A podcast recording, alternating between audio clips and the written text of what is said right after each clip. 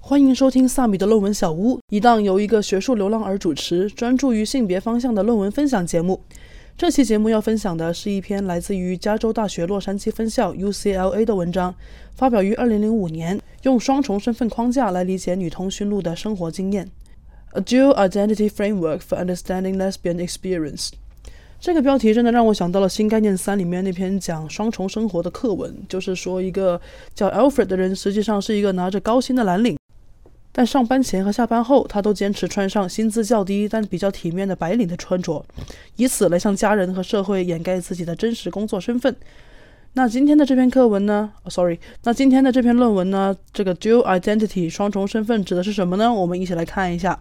首先，我们要明确一点，就是大多数的女通讯录与世界上的联系有两个方面，一个是普罗大众都要接触到的异性恋社会，另一个呢，则是女通讯录或者性少数人群的亚文化。他们每天都会在这两个世界中穿梭，所以有学者就说，女通讯录同时是异性恋经验和通讯录经验的参与者。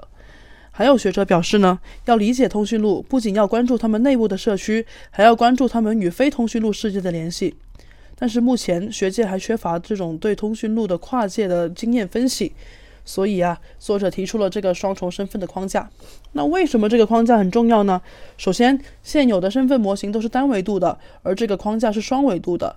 它就更能捕捉到女通讯录的多样性。第二，这种对女通讯录更全面的看法，有助于解释他们在遭受歧视和偏见时的个体差异。第三呢，就是这个框架提出了关于女通讯录经历的问题，可以为新的研究议程提供信息。总的来说，就是说啊，我这个框架很不错用哦，承前又启后，又能展现个体差异哈。那这就是我的这个框架的价值所在了哈。那历史上，女性把女性作为情欲的对象这种现象由来已久，但这样的行动并没有为这些女性冠上通讯录的身份和名头。在美国，直到二十世纪的社运风潮卷起，女通讯录才与其他的受压迫的少数人群一起被提起。这一系列的社运将男女通讯录与少数种族并列，给予他们新的定义。也就是说，当说到 lesbianism 这个词，它并不单单指女女之间的感情，同时还指向长久以来女通讯录所受到的压迫和他们二十世纪美国这种在社运当中的抗争。在运动中呢，一些性少数的互助机构也逐渐建立了起来，比如说 The Daughters of Philitis，比利提斯的女儿。也就是1955年在三藩市建立的这些机构组织，致力于宣传自身群体的抗争过程，推翻针对女通讯录的刻板印象，并为身处群体当中的女通讯录大学生们提供保护。以上呢，就是面向通讯录的研究当中最常见的套路，就第一个维度，即面向女通讯录内部的这个维度。那第二个维度呢，就是根据一些学者的研究，女通讯录的自我认同与主流社会会发生交集的方式呢，大致可以分为四类：同化的、分离的、集成的和边缘化的。同化指的是认为性取向只是自己的作为人的一个部分，而不会用这种取向来代表自己。比利提斯的女儿呢，就采用了这样的一种立场，他们会敦促社群成员在外貌和举止上都符合传统女性的社会规范。这种立场呢，就有人解读为一种保险的选择，因为当时等于通讯录虽然是在抗争的过程中，但实际上也是在夹缝中求生存嘛。所以呢，比利提斯的女儿作为一个组织，要更广泛的融入社会，就采取了这样的立场。第二种呢是分离主义。这种认同方式是指呢，一些人认为女通讯录这个身份对他们来说非常重要，重要到他们会在某种程度上寻求把自己同主流社会分开，就甚至是生活当中也会尽量避开那些不是女性或者不是女通讯录的人。其实看到这里，我会联想到我们东亚女性主义的一些主张啊，也就是与这种分离主义相似的。虽然不一定是女通讯录，但是会希望建立一个像乌托邦一样的女性之间互补互足的团体。还有比如说六 B 四 T 也是有相似之处的。那这是第二种认同方式。第三种呢是综合身份认同，这部分的女性会将强烈的女通讯录认同和积极参与主流社会两者结合起来。有人就认为同婚合法化就是使通讯录充分融入主流社会的一种方式，而第四种认同方式呢，则是与第三种正相反的，也就是边缘化的认同。有些女通讯录感到被边缘化，既融入不了女同的团体，也不适应主流的异性恋社会。不知道我们今天说了很多自己不混圈的女通讯录，会不会有这样的想法哈？那说到这里，本文介绍了女通讯录在群体内部以及同外部两个维度的一些交集方式。接下来呢，就会从情感和认知方面来考察主流身份和性少数身份这两个维度与歧视、内化恐同和心理健康三方面的联系。那说到歧视，女通讯录受歧视可以说是家常便饭了，这个就不需要过多解释。那首先要解释的是内化的恐同是什么？内化恐同呢，就其实相当于受了社会的影响，潜移默化的接受了社会对通讯录群体的负面看法。比如说看到电视上关于通讯录的描述会感到尴尬，甚至希望自己不是通讯录而是异性恋等等。个人认为呢，这跟内化的厌女症还是挺相似的。就比如说希望自己融入男生的群体啊。觉得自己当个小男生好过跟女生混在一起啊，那这一种就是一种内化的厌女症。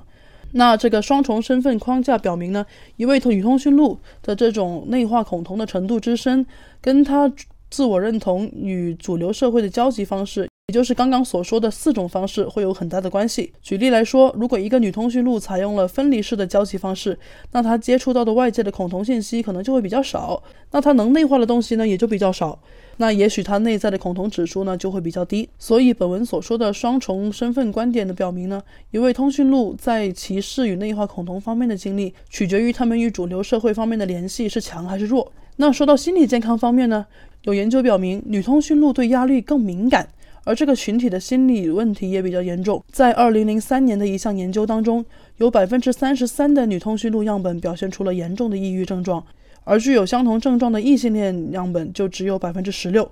那作者在这里提出的观点呢，就是一个女通讯录与主流社会的联系越强，痛苦水平就会越低。那为了检验这些观点，作者就组织了一百一十六名自我认同为女通讯录的人进行调查，结果呢有以下几个方面。首先是身份与歧视方面，结果显示，对女通讯录社群认同感越高，歧视的程度就越高。也就是说，对于通讯录群体有着强烈认同感，并在女同环境下待得比较长的女性，在工作或者日常生活中受到的歧视更加频繁。但要注意的是，这项调查并不能解释其中的因果关系，也就是说，不能说明他们是因为受了歧视才对社群认同感强，还是因为认同感强所以才受歧视的。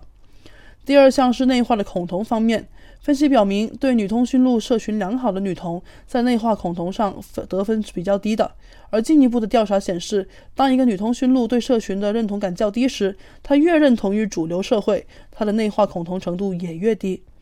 作者试图把这种现象归因于这类女童所交往的异性恋都对女通讯录较为友好，但也承认这项研究并不能提供明确的解释。第三项是生活满意度。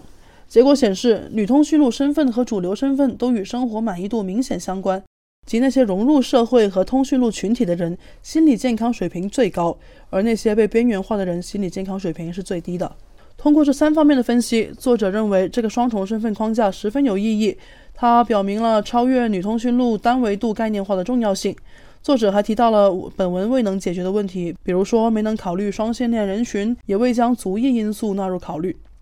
最后，作者表明，文中提到的四种身份模式在现实中并不是平等的。比如说，主流社会希望通讯录被同化，而女通讯录寻求平等权利的行动，有时候会被解读为在要求特权。而科研人员的任务是不要假设这些身份模式的有效性，而是要以客观挑战的态度看待他们。好了，这就是这篇论文的全部内容。我个人认为这篇文章还是挺有趣的，虽然研究对象仅仅是女通讯录，但也能看到不少女性主义者的影子。但我觉得这个双重身份框架它始终是一个静态的切面，并没有把研究对象的意识作为一个发展的过程来看待。那如果真的有文章是这样做了，会是怎么样的一个局面呢？我觉得可以期待一下子。本期的论文就分享到这里，谢谢各位的收听。如果你对这篇文章有着自己的看法，欢迎留言讨论。如果看到了有趣的关于性别方面的论文，也欢迎告诉我。Bye bye.